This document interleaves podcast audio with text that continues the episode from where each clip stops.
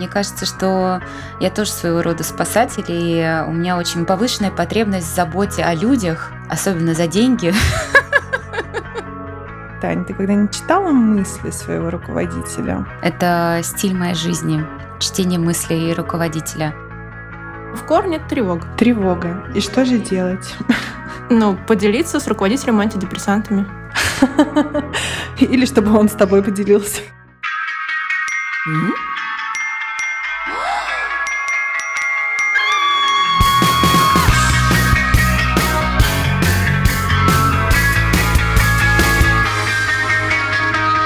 Привет, дорогие друзья! Вы включили подкаст про работу личного ассистента «Организуй АСАП». Я Таня Бичина. Я Саша Максакова, и вместе мы рассказываем реальные истории про тысячу и одну решенную задачу, которая на старте казалась невыполнимой. Мы с Сашей и нашими коллегами на собственном примере покажем, что выход можно найти абсолютно из любой ситуации.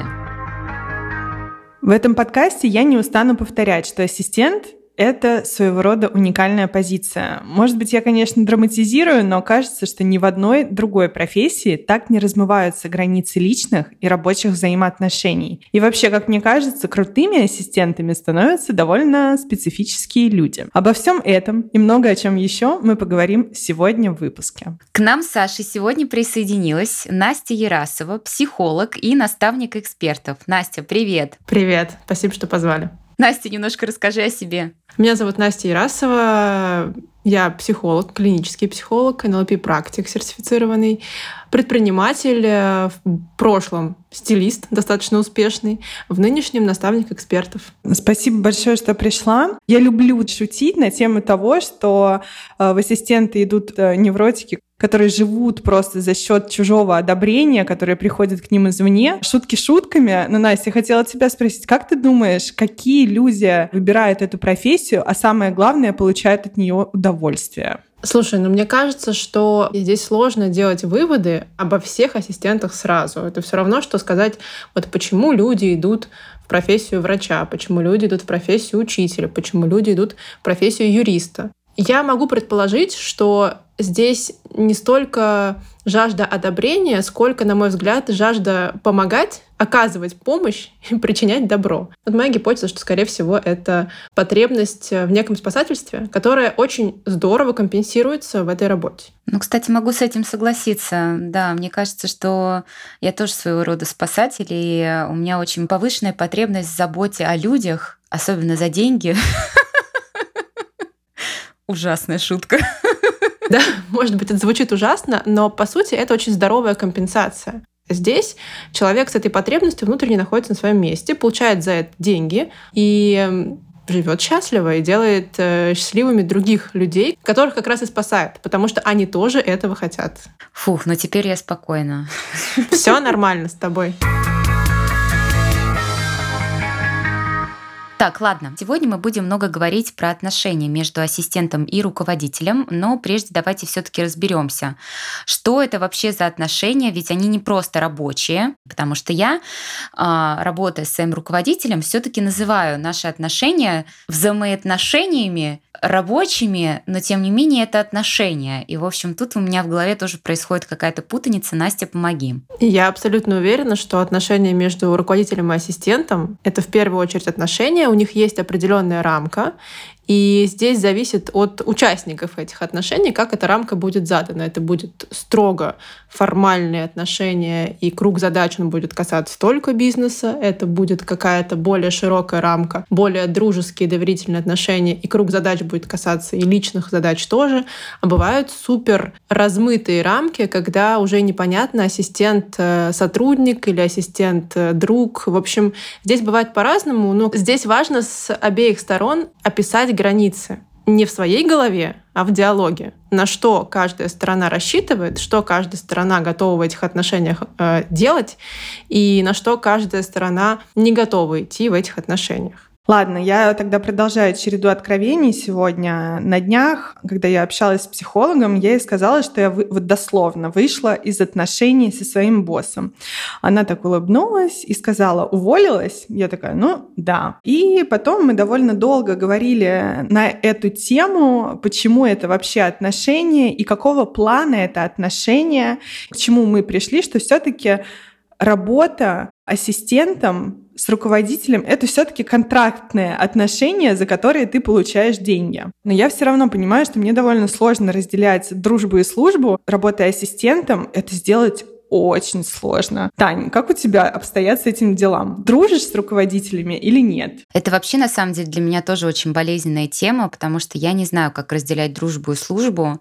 Точнее, я как будто бы интуитивно знаю, как это делать, но я не знаю, как это делать. В общем, так получалось, что в моих прошлых э, рабочих отношениях мой руководитель э, абсолютно открыто мне говорил, что я его лучший друг, э, друг на все времена и так далее. Но я сталкивалась всегда с такой такой проблемой, что ко мне приходила какая-то задача, да, или, например, как ко мне приходил мой руководитель и говорил, можно я тебя спрошу как друга? Я как друг имею полное право сказать нет. Это же правда, Настя? Ты же как друг, как человек, ты вообще всегда можешь сказать нет. Да, я сейчас как раз хочу про это и спросить в начале своего комментария. Расскажи ситуацию. Он, например, приходил ко мне какой-нибудь просьбой по-дружески, он говорит, сделай как друг. И если я вдруг говорила, что я это делать не буду, а, у нас отношения сразу переходили, как ты это делать не будешь, ты мой ассистент, я тебе плачу за это деньги, ты должна. И как бы очень много было вот этого должна. Девочки, вот чувствуете, запах такой пошел, вот прям попахивает. Мне кажется, это манипуляция. Вот. Я сейчас, конечно, расчехлю свой НЛП и разберу эту конструкцию на все ее манипулятивные части. Давай, давай, а, давай. Здесь чистой воды манипуляция. Дружба — это ценность. Дружба, любовь, забота. И когда человек просит о каком-то поведении, неважно, в отношениях э, шеф, ассистент, в отношениях там парень с девушкой, даже если в отношениях нет иерархии, о каком-то поведении просят через манипуляцию ценностью, если ты меня любишь, купи мне шубу. Если ты мне друг, дай мне денег в долг. Если ты мне друг, э, я не знаю, пусти пожить в своей квартире. Или пропиши в своей квартире. Я прописала своего шефа в своей квартире. Нам нужно поговорить о твоих границах, пожалуйста. А, то есть смешение вот этих вот ценностей и поведения — это чистой воды манипуляция. Потому что если ты отказываешь в поведении, как будто бы ты лишаешься ценности. Но ведь как связана любовь и покупка шубы, как связана дружба и пустить пожить в своей квартире. Я могу все еще оставаться другом, и я могу отказать э, пустить пожить в своей квартире. Возвращаясь к твоему примеру, когда шеф манипулирует дружбой, здесь нужно в первую очередь самому себе, вот ассистент должен сам себе дать определение дружбы. Вот просто, Тань, дай определение дружбы. Дружба — это что? Это когда как? Ну а что такое дружба вот в рабочих отношениях? Я, если честно, понять не могу. Вот помогите мне здесь разобраться. Потому что, по сути, ассистент становится другом для своего руководителя, потому что он знает все его секреты, он знает все его там медицинские показания, он знает все его детали. Но насколько это дружба? Может быть, это и не дружба вовсе, а просто ответственность, исполнительность. То, что ты называешь, это ответственность и осведомленность о э, информации, которая необходима ассистенту для его эффективной работы. Это не дружба. Вот я могу, наверное, назвать себя твоим другом, но я ни разу не видела твоих анализов. Получается, я тебе не друг? Хочешь, пришлю? Пришли, пожалуйста, а то из твоего определения следует, что я тебе не друг совсем. И в квартире ты меня не прописала до сих пор, Тань. Ну... Что поделать? Да, а, мне кажется, что здесь очень важно разделить формат общения, формат коммуникации, дружеский формат, который, наверное, может предполагать там более свободную форму общения, а, менее регламентированную, обращение на «ты», шутки, какие-то внутренние приколы. То есть дружеский формат общения между руководителем и ассистентом, наверное, это в современных реалиях окей и частая история. Но при этом дружба это не является просто потому, что в дружбе не подразумеваются контрактные формы отношений. В дружбе мы не платим друзьям за то, чтобы они с нами дружили. И в дружбе у нас всегда есть право сказать нет, всегда есть право отказать. И в дружбе это как-то все-таки взаимный процесс, обоюдный. а в отношениях руководитель-ассистент нет. Кстати, про формат общения тоже, наверное, правильно называть его не дружеским, а неформальным. Если вам так комфортно да. общаться, да, наверное, это про, больше про неформальность, а не про дружбу. Мы вообще с вами сегодня разбираем а, распространенные ошибки, которые часто происходят в отношениях между ассистентом и руководителем. И вообще тема довольно-таки личная, потому что я лично совершала все эти ошибки. И, возможно, и буду в дальнейшем тоже. Поэтому, да, мы с вами поговорили про дружбу. Давайте сейчас поговорим про такую распространенную историю, как чтение мыслей. Таня, ты когда-нибудь читала мысли своего руководителя? Это стиль моей жизни чтение мыслей руководителя. Но на самом деле это очень распространенная ошибка в общении думать, что люди умеют читать мысли. И довольно часто руководитель считает, что ассистент сам прекрасно понимает, что от него требуется, а ассистент думает, что по обрывкам фраз и максимально нечеткому ТЗ он правильно уловил мысль шефа, но, как мы знаем, когда нет ТЗ, результат ХЗ. И как мне бывший босс однажды сказал, только ты знаешь, что мне нужно. Но я с этим полностью не согласна. Тот же аромат манипуляции повеял. Чувствуете? Чувствуете? Да, да, да. Это на самом деле, на мой взгляд, перекладывание ответственности. И как же вы считаете, дорогие мои дамы, почему людям так сложно проговаривать ртом то, что они хотят? Ну, во-первых, действительно повеяло манипуляциями, потому что только ты знаешь, что мне нужно. Это такое прям очень хорошее надавливание на нарциссическую часть, которая есть у нас у всех в той или иной степени. Вот быть лучшим, быть самым классным в какой-то сфере или вообще в мире, в зависимости от того, насколько сильная нарциссическая часть. И вот это только ты знаешь, знаешь, э, что мне нужно, это переводится как я хочу, чтобы ты еще больше всего делала, еще больше прожимала свои границы ради меня. Ну вот перевожу просто с манипулятивного на русский.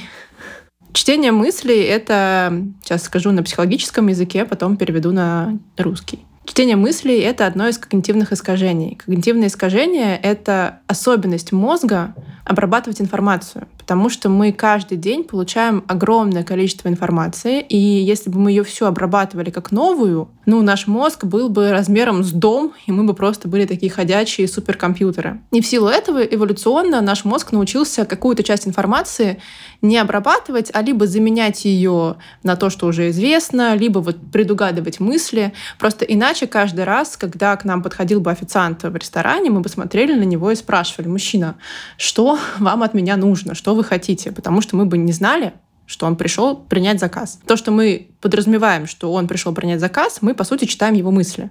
Может быть, он с другим пришел, но мы читаем его мысли. То есть это то, что есть у всех людей, это нормальное когнитивное искажение, оно помогает нам э, выживать в этом объеме информации. Но есть ситуации, когда это неэффективно.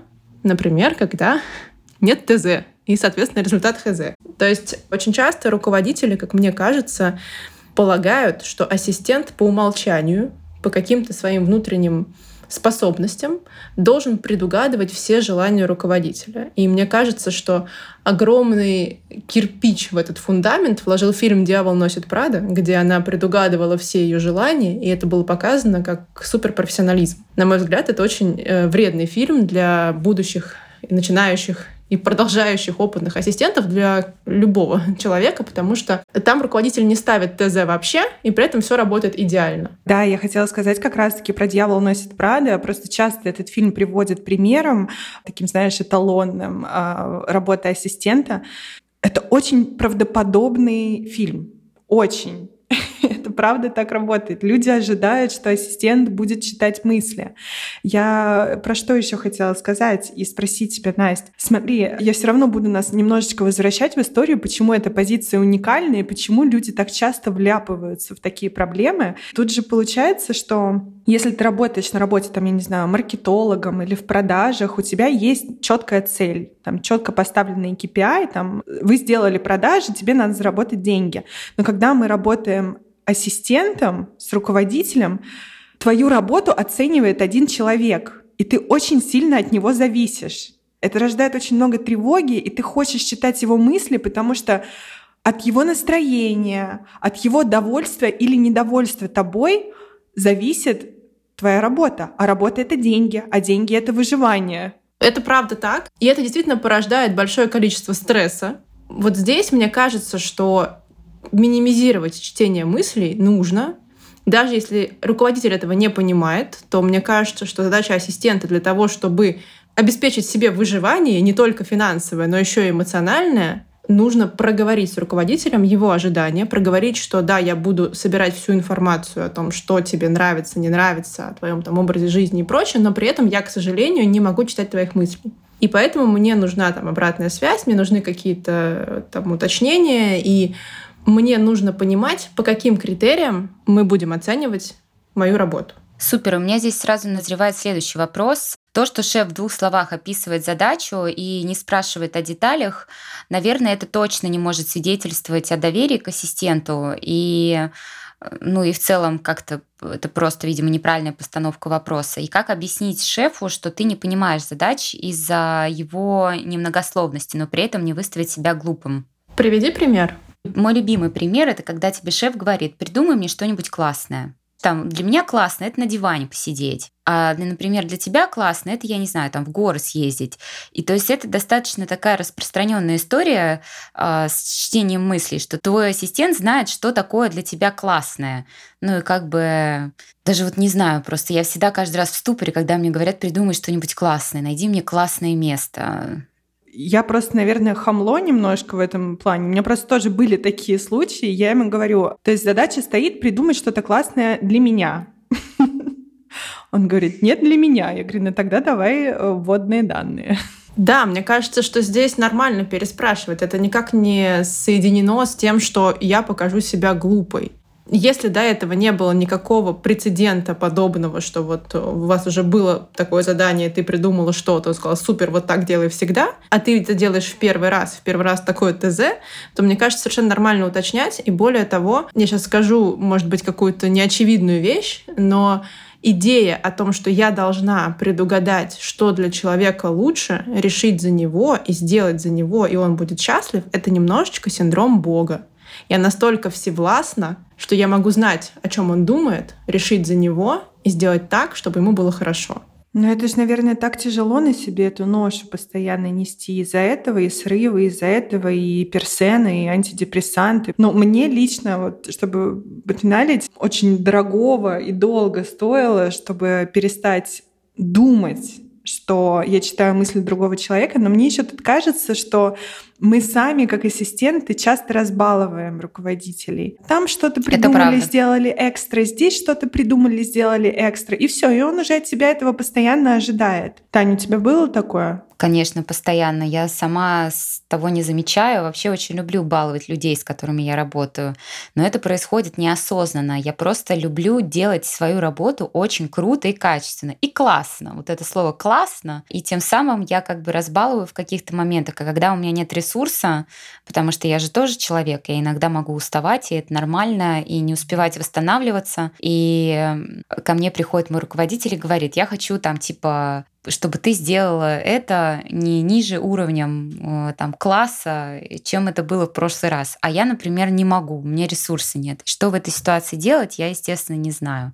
Приходится выжимать из себя самые последние соки и делать. Вот я настоящая жертва мне здесь очень хочется выдать какую-то такую технику эмоциональной безопасности для ассистентов, который будет, там, не знаю, первое, вопрос, заданный руководителю, не означает вашу глупость. И даже если вам руководитель об этом сказал, ну, как бы, это все равно не означает э, вашу глупость. Если он сказал, что ну что ты не можешь там догадаться.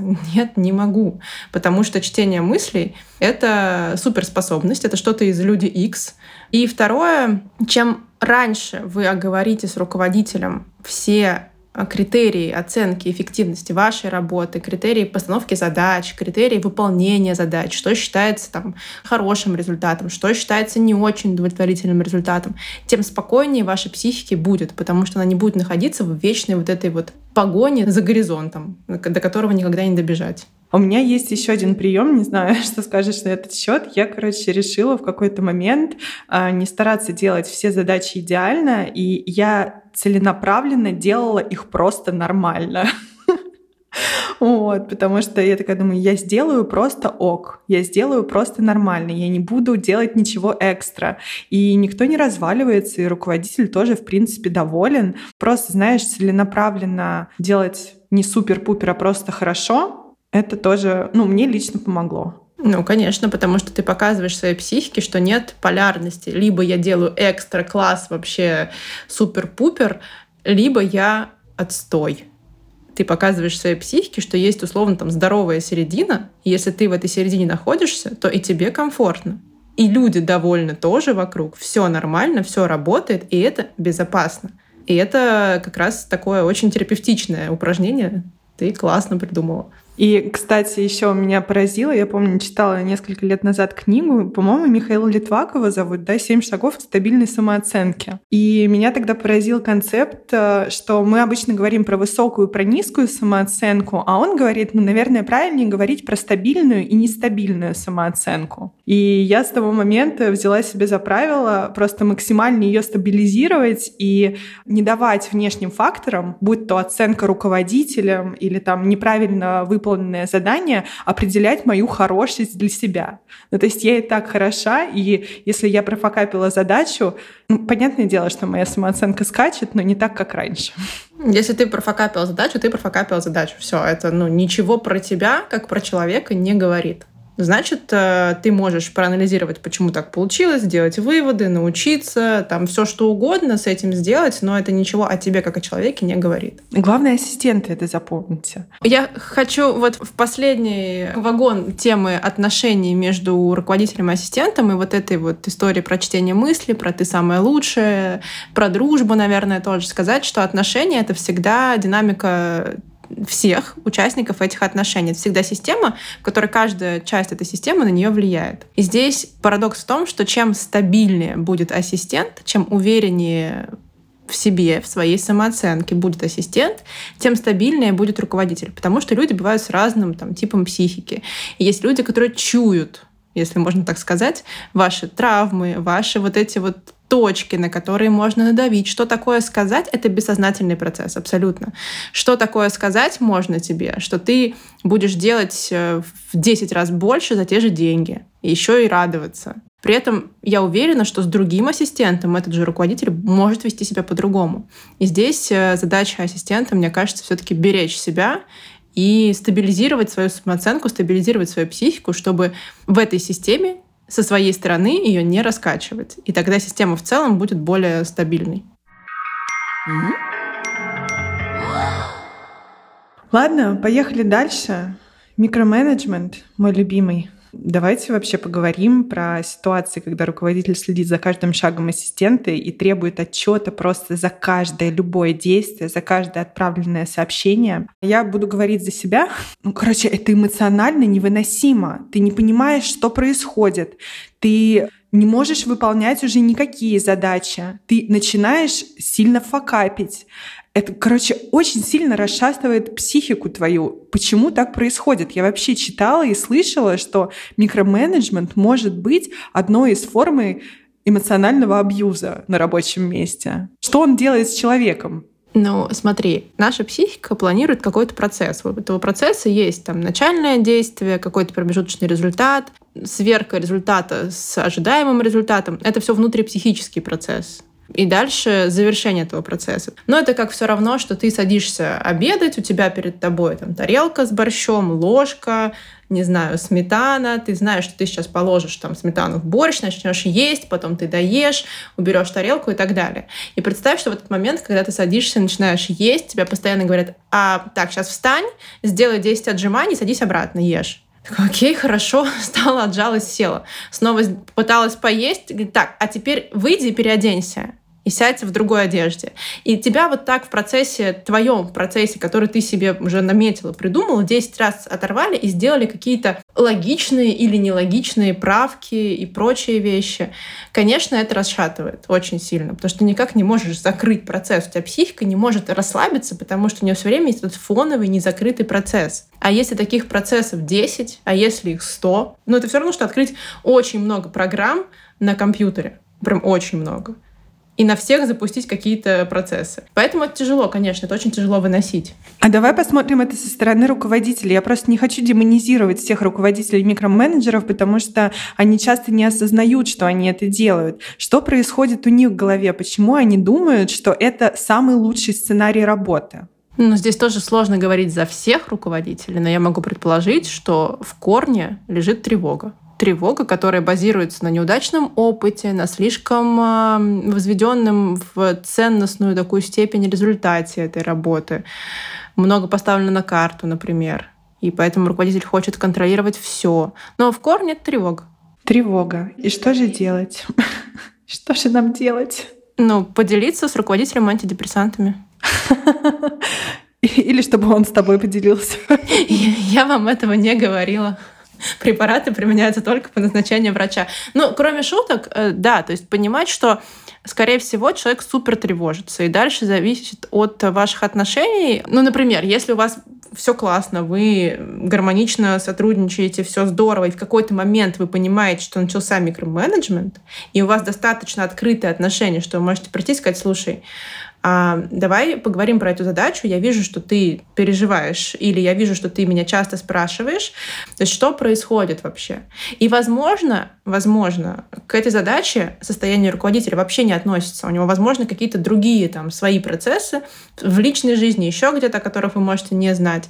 Но это переливается вот в такую форму. При условии, что все адекватные, вы можете нормально поговорить и прийти к тому, что там, либо реально у этой задачи есть супер важный статус, и тогда действительно вместе ее декомпозировать, обсудить результат каждого этапа, кто что ожидает на этом этапе. И тогда внутри э, психики ассистенту будет проще потому что, ну, это как бы уже какой-то описанный процесс. Ну, либо руководитель поймет, что, да, слушай, я и сам не заметил, сама не заметила, как это происходит. Э, ну да, наверное, что-то я там типа тревожусь. Да, в основном э, руководители, они же тоже от этого страдают, но им тоже не в кайф углубляться в какие-то мелкие задачи. Просто часто, наверное, это может быть даже просто привычка, и ты как ассистент можешь Конечно. помочь указать на это и помочь избавиться от этого, потому что, ну, блин, ну это тоже занимает очень много какого-то ментального пространства. Микроменеджмент — это поведение. Причины у этого поведения могут быть совершенно разные. И здесь ассистент тоже, мне кажется, не надо становиться психотерапевтом своего руководителя и пытаться угадать, а какая психотравма у руководителя повлияла на то, что он сейчас себя так ведет. Я считаю так, если нормальный, адекватный, взрослый разговор не решает проблему там, на протяжении нескольких там, раз, ну, большой вопрос, стоит ли продолжать страдать. А, да, девочки, микроменеджмент может быть и обратным. У нас как раз есть история от коллеги о том, как ее руководитель не сам микроменеджерил ее, а наоборот хотел этого от нее. Это очень забавно. Давайте послушаем. Так случилось, что я оказалась в работе с одним российским бизнесменом. И все начиналось вообще прекрасно, просто волшебно. Я была рада новому месту работы. Мы почти заключили даже контракт. Но я решила поработать пару дней и осмотреться. История будет посвящена микроменеджменту. В первый рабочий день мы созвонились с предыдущей ассистенткой. Она передала мне задачи, а говорю, что я должна была быть бизнес-ассистентом и управлять некоторыми проектами. То есть это никак не связано с личными делами. Я не планировала ими заниматься. Мы разговаривали с ассистенткой около 4-5 часов по зуму, и с каждым часом моя голова кипела все больше и больше не от количества информации, а от требований. Их было так много, но вот одно из них, которое мне запомнилось больше всего. Прежде чем задать вопрос, я должна обязательно спросить у руководителя, можно ли спросить, могу ли я задать вопрос. То есть нельзя просто сразу писать свой вопрос. И нужно дождаться положительного ответа. Но это еще не все. Если он не отвечает 10 минут, я должна написать ему еще раз. Через 10 минут еще раз. В общем, какой-то дежурный телефонист, который набирает один и тот же номер постоянно. Еще самое главное, что эти вопросы можно задавать только утром. То есть все вопросы нужно копить и писать только с утра. В другое время я никак не, не получу ответ на свой вопрос. Но это была лишь верхушка айсберга. Самое интересное было дальше. Мы с ним созвонились, он мне сказал, что он хочет, чтобы я напоминала ему о задачах. Я согласилась, подумала, что, ну, окей, сейчас посмотрим, как это вообще будет выглядеть. Но оказывается, руководителю хотелось, чтобы я напоминала о каждой задаче в точно указанное время. Например, если он просил напомнить ему о заполнении заявки на конференцию в 14.00, то я должна была ровно в это время ему написать. И если он мне не ответил, написать ему еще много раз, до тех пор, пока я не получу от него положительный ответ. То есть это какой-то бесконечный чейзинг, найди руководителя и получи от него положительный ответ. Но самое интересное здесь то, что этих задач было 10-15. То есть он сказал, что до, до 20 в день. Но это еще не все. А я должна была ему напоминать о том, чтобы обнять жену, не менее трех раз в день и говорить ей комплименты не только о внешности, но и о ее уме. То есть это дословная цитата. Это были задачи на каждый день. Я могла стать персональным напоминалкой для его семейных дел. И Главное, что я должна была следить не только за этими задачами, но и выполнять огромное количество другой работы, например, заполнять отчеты, управлять проектами, участвовать даже в какой-то разработке продукта, в созвонах. То есть очень много работы, требующей фокуса, концентрации. В общем, у меня просто волосы дыбом стояли от этого. В конце концов, я где-то к вечеру я поняла, что это вообще не моя история, это просто какой-то цирк.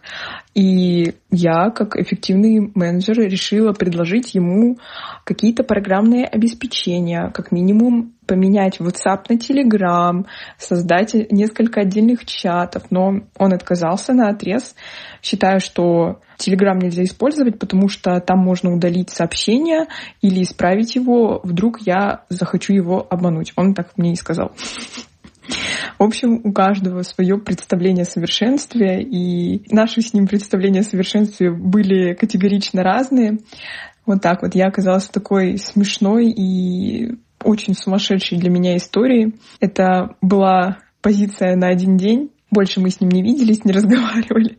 Слава богу. Друзья, и не забывайте присылать ваши крышесносные истории в анонимную оральную ассистента.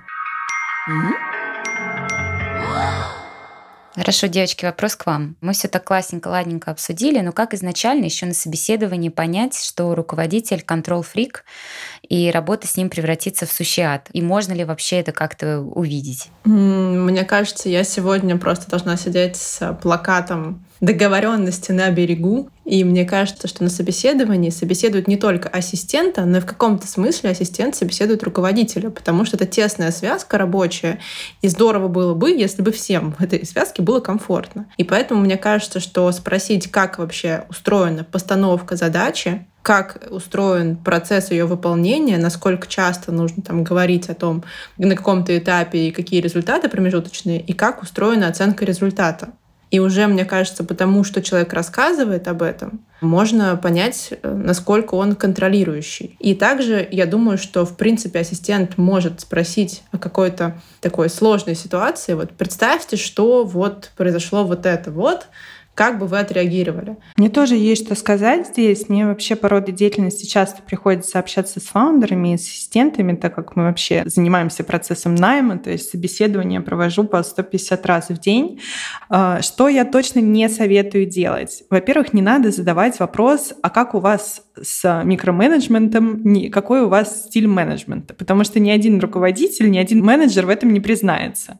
Он, как правило, скажет, да я, да не, да я все делегирую, все супер, все отлично. Поэтому такой прямой вопрос э, не задавайте, надо быть умнее. Что я советую? Во-первых, я советую на предыдущих этапах собеседований, возможно, коллег спросить про стиль управления этого менеджера. Они тоже могут не признаться, но попробовать стоит. Я бы задала вопрос по поводу коммуникации с предыдущим ассистентом. Как она строилась, что нравилось, что не нравилось. В особенности надо спросить, что не нравилось, потому что тут он может задать себя с потрохами. Если он начнет говорить, что она там плохо писала сообщения, там ужасно писала письма и так далее. Короче, тут можно как-то выцепить какие-то красные флажки. И еще один момент.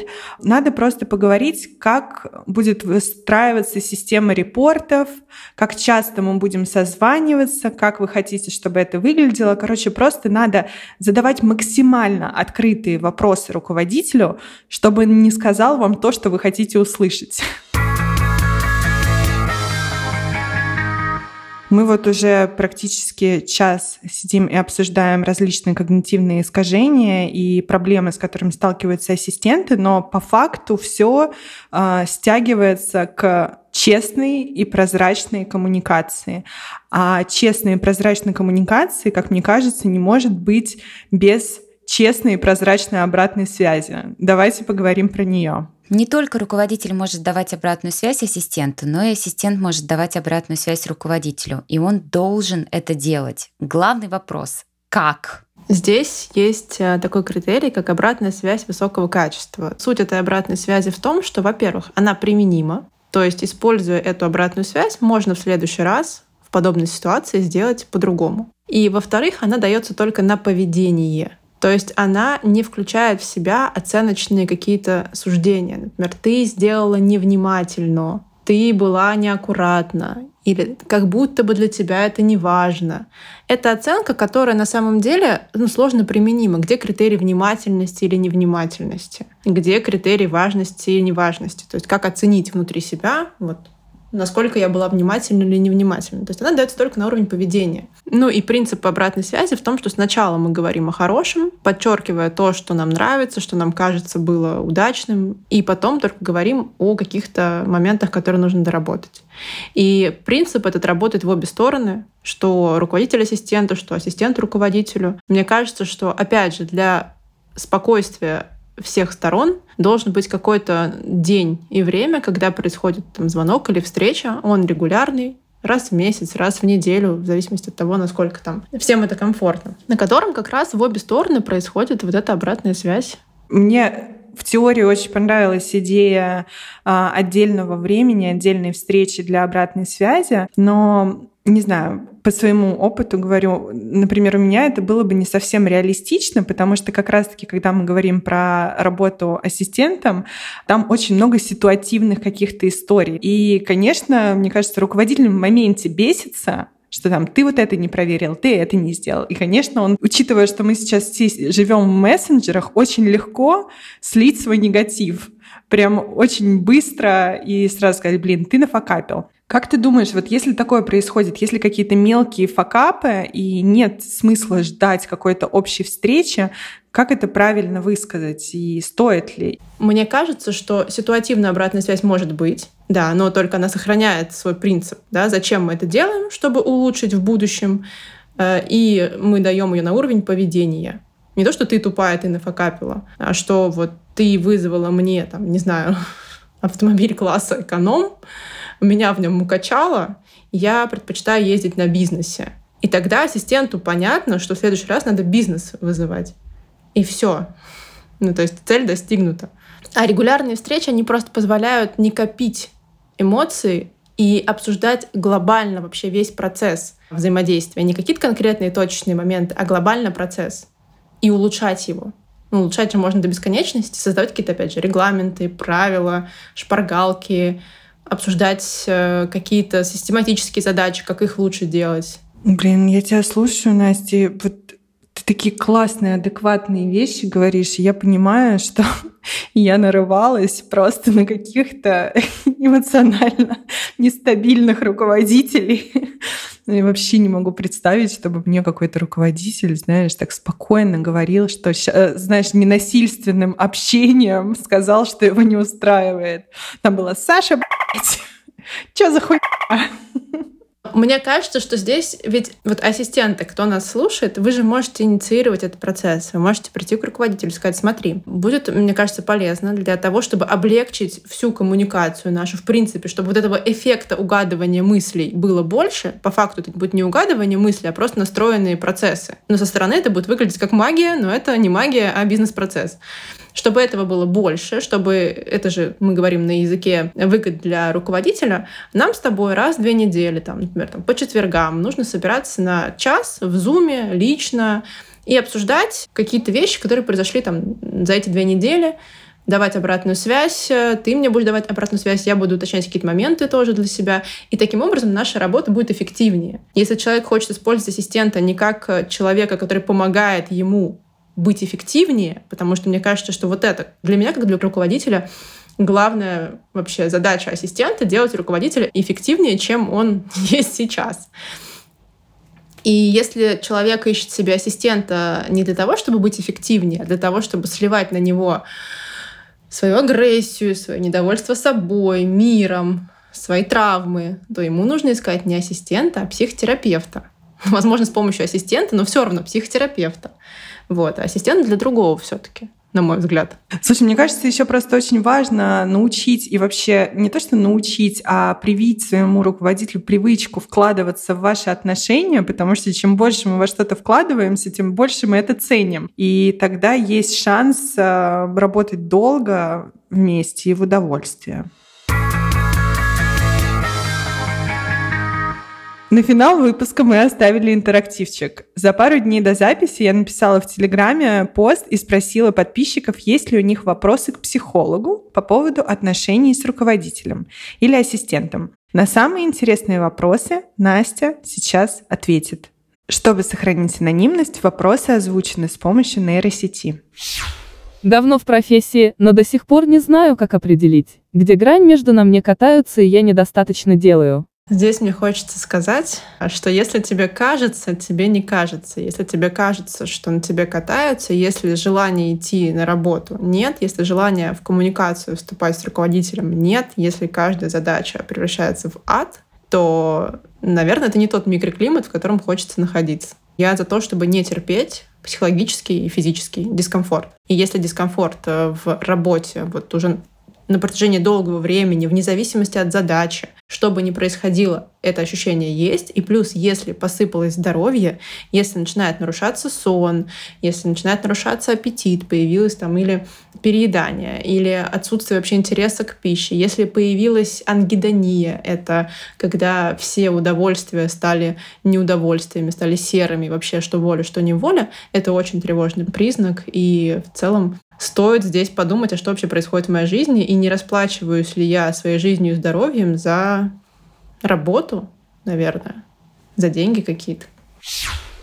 Стала работать с новым руководителем, и он как-то мимоходом упомянул, что время от времени мне нужно будет помогать его девушке. Я согласилась, так как он заверил, что это будут мелкие и довольно простые задачи, например, записать на маникюр, в парикмахерскую и так далее. В какой-то момент мелкие поручения стали перерастать в бизнес-задачи. Она почему-то решила, что я буду работать на нее и ее бизнес. Но я на это не давала согласия. Я ее не выбирала как своего руководителя. Как отказать и не потерять работу, потому что изначально на интервью обсуждалось, что я буду выполнять какие-то задачи этой девушки.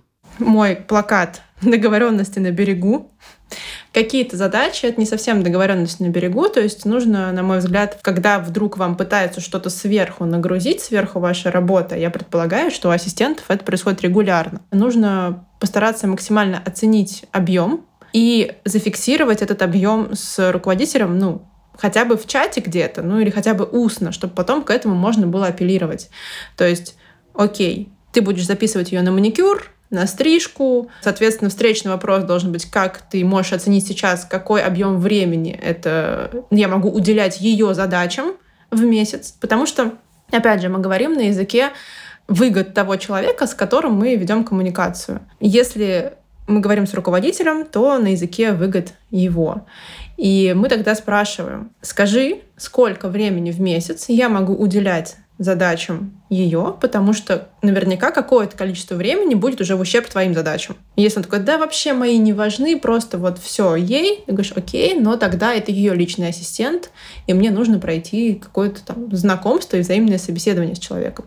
Если он говорит, слушай, не больше 10 минут в день, то это уже оговоренный регламент, и если это превышает, то уже идешь к руководителю и говоришь о том, что, слушай, Задач больше. Это сильно выше моих обязанностей, сильно выше того регламента, который мы обсуждали. Я не готова. Если это не было проговорено на старте, да, все таки да, да, нормально, на маникюр, не больше, но по факту произошло то, что произошло.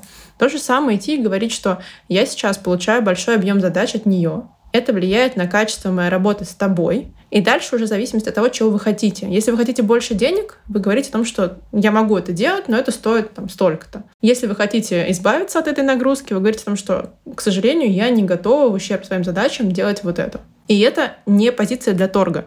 То есть вы называете это как свою позицию, и, к сожалению, я не готова этого делать. Потому что, опять же, мы не жертвуем собой во имя работы. И если там категорический отказ, что нет, ты будешь с ней работать, потому что я так сказал, ну, мне хочется спросить, оно вам надо? Я знаю о руководителе почти все, выполняю свои бизнес-обязанности суперпрофессионально, но, как мне кажется, некоторые люди воспринимают меня не как его правую руку, а как глупую секретаршу. То, что нам кажется, что о нас думают другие люди, это практически всегда наша фантазия на тему. Потому что она, когда не фантазия, когда к ней подходят люди и говорят, слушай, ну ты тупая секретарша. Или как там было, я уже не помню в первоисточнике. Ты тупая секретарша. Вот прям приходят и вот прям прямым текстом говорят в лицо. Все остальное — это домыслы, которые складываются из трактования поведения в свой адрес, и причины поведения у людей могут быть разные, а вот человек трактует именно так, что они так ко мне относятся, потому что думают, что я тупая секретарша. Это такой комок, который можно распутать ну, в кабинете психолога, например, в откровенной беседе с руководителем, если это проблема с самоопределением. Ну, опять же, вопрос, какие отношения, но как ты меня видишь? Как записано в трудовой книжке? Что там написано, секретарь или бизнес-ассистент? Начиная с этого. То есть как ты вернуть себе реальность? А не быть в своих фантазиях и в домыслах. Знаете, я тоже думаю, вот если бы ко мне подошли и сказали там, Саш, ты рыба-капля, ну я бы сказала, ну и чё, ну я же знаю, что я не рыба-капля. Вот. Но если бы мне сказали, что, что, Саш, там, ты ленивая, и я бы подумала, блин, а может я ленивая, это значит, что я сама думаю, что, возможно, это так. То есть сомнения есть. Ну, попадание, да, какое-то произошло, да. Периодически ненавижу босса. Нередко готова послать его далеко и надолго. Нормально ли это? Гнев и злость — это эмоции, которые побуждают нас защищать свои границы. И желание послать человека далеко и надолго, опять же, перевожу на язык человеческий, это желание, чтобы он отошел подальше от моих границ. Оно же так и звучит прям. Отойди от меня далеко и надолго. Значит, где-то поехали границы. Значит, где-то поехали границы, надо смотреть, где и возвращать их это очень большое заблуждение, что надо бороться с эмоциями, чтобы их не чувствовать. Вот я чувствую гнев, нужно что-то сделать, чтобы его не чувствовать. Или я чувствую грусть, нужно что-то сделать, чтобы ее не чувствовать. Если ты чувствуешь какие-то эмоции, нужно посмотреть, о чем они тебе сообщают. Потому что они всегда сигнальная система. Что-то произошло. Если очень долго игнорировать свои эмоции, можно впасть в депрессию. Хочу уйти, но не могу. Боюсь, что всех подведу. Но это частая история не только про увольнение с работы, она вообще часто, что я не могу перестать делать то, что мне делать некомфортно, плохо, больно, потому что я боюсь всех подвести. Это вот такое, опять же, самопожертвование, к которому могут быть склонны люди вот с этим синдромом спасателя. И здесь нужно протестировать реальность. Насколько действительно все развалится, и что все. То есть прям вот к этой конструкции, ко всей, нужно задать вопросы я не могу подвести, если я, как это часто звучит в голове у людей, если я уволюсь сейчас, то все развалится, и тогда мы задаем прям конкретный вопрос. Что все? Что конкретно развалится? Что значит развалится? И на проверку там может оказаться, что ну, руководитель не получит свой обед вовремя, например. На самом деле, надо посмотреть, что за этим стоит в реальности, что действительно случится в реальности, а потом абсолютно поведенчески написать план, как передать дела так, чтобы этого не случилось. То есть не идти в позиции «я не могу уволиться, потому что все развалится» и продолжать самопожертвование, а посмотреть, что конкретно может пойти не так, как при моем вовлечении, и как я могу это передать. Очень многие люди боятся увольнения по причине того, что все развалится, но, как показывает практика, особо ничего не разваливается. Вот мой опыт э, офисной работы показывает, что даже когда ключевые сотрудники уходят одним днем, как правило, может быть, после небольшого периода какого-то такого хаоса, все пересобирается и все продолжает работать. Знаешь, мне еще что кажется, Настя, мне кажется, что часто еще увольнение, ну, такая типичная, как бы, типичный акт, как увольнение, рассматривается как предательство, знаешь, ты думаешь, что, блин, я брошу и так далее, но просто важно помнить, что увольнение — это не предательство, вы никого не предаете, и, возможно, да, изначально был какой-то дисбаланс, то есть слишком, ну, тоже там сманипулировали, что у вас дружеские отношения, и в дружбе предательство может быть, но в увольнении предательства нет. Да, это прям очень прикольная отсылка к нашей первой теме, потому что у вас отношения изначально собирались по какой-то схеме, по каким-то там взаимным договоренностям. В процессе, скорее всего, эти договоренности были нарушены одной стороной, может быть, и двумя сторонами. И отношения уже по факту совершенно другие, нежели на которые вы соглашались. И здесь нет никакого предательства. Просто были одни договоренности, ситуация изменилась, текущая ситуация не устраивает. В этом нет предательства. То есть мы опять же возвращаемся к определению слов. Что такое дружба, что такое предательство. Вот что было бы предательством, если она пошла и потом рассказала все секреты своего руководителя и все его анализы опубликовала, не знаю, в желтой прессе. Если ты просто ушла из тех отношений, которые тебя не устраивали, уволилась э, с той работы, которая тебя не устраивала, это не предательство. Ну да, мне кажется, куда хуже предавать себя и каждый день день э, делать то, что тебе претит и что тебе ненавистно. Спасибо, Насте, за потрясающую беседу. Я очень много словила для себя лично инсайтов. Спасибо тебе большое. Надеемся, что вам тоже было интересно и полезно. Тань, тебе было полезно? Скажи мне. Мне было очень полезно, им было очень интересно. Настя, мне кажется, что это такой, знаешь, хороший задел, э, чтобы стать главным психологом э, персональных ассистентов. Да, кстати говоря, хорошая ниша. Спасибо всем большое. Э, ребят, если у вас есть крутые истории про работу личных ассистентов, пожалуйста, не забывайте, что у нас есть бот, анонимно оральный ассистентов. Ссылка будет в описании. Пишите, орите, рассказывайте, сливайте, что у вас на душе. Вот там гнев можно слить совершенно безнаказанно. А еще мы призываем всех делиться выпусками с друзьями. Кто-то из них, возможно, откроет для себя новые карьерные перспективы, а кто-то, быть может, решит, что пришло время найти себе личного ассистента. Мы же с вами не прощаемся, а говорим до скорого. Пока-пока.